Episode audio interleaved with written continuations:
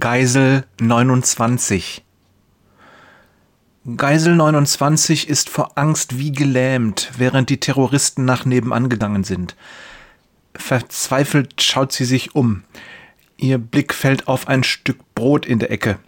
Leise huscht sie vom Stuhl. Sie will es gerade nehmen, als einer der Palästinenser reinkommt. Wütend stürmt er auf Geisel 29 zu, während sie zusammensackt und um Verzeihung fleht. Er will sie gerade schlagen, da stockt er. Frau Levi, Sie waren früher meine Lieblingslehrerin. Mit dem Gewehr in der Hand wirft der Mann einen letzten tränenreichen Blick auf die zitternde, niedergeschlagene Gestalt, bevor er die Tür vorsichtig hinter sich schließt. Weißt du, was ich an Jesus ganz besonders schätze? Er ist ein sehr persönlicher Herr.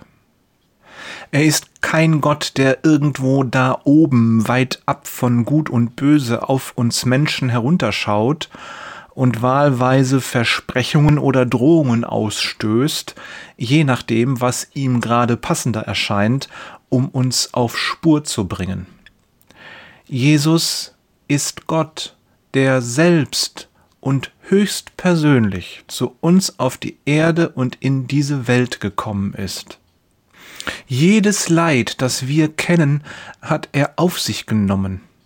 Jede Konsequenz unseres bösen und lieblosen Tuns und Nichttuns hat er auf sich genommen.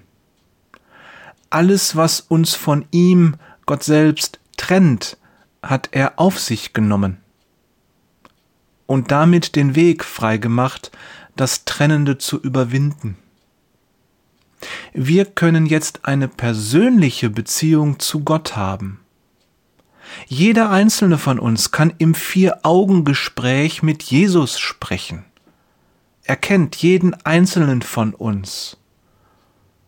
Und er hat immer Zeit für uns, für dich. Liebe Grüße von Jörg Jesus ruft Peters und Thorsten Lass dich von Jesus rufen, Wader.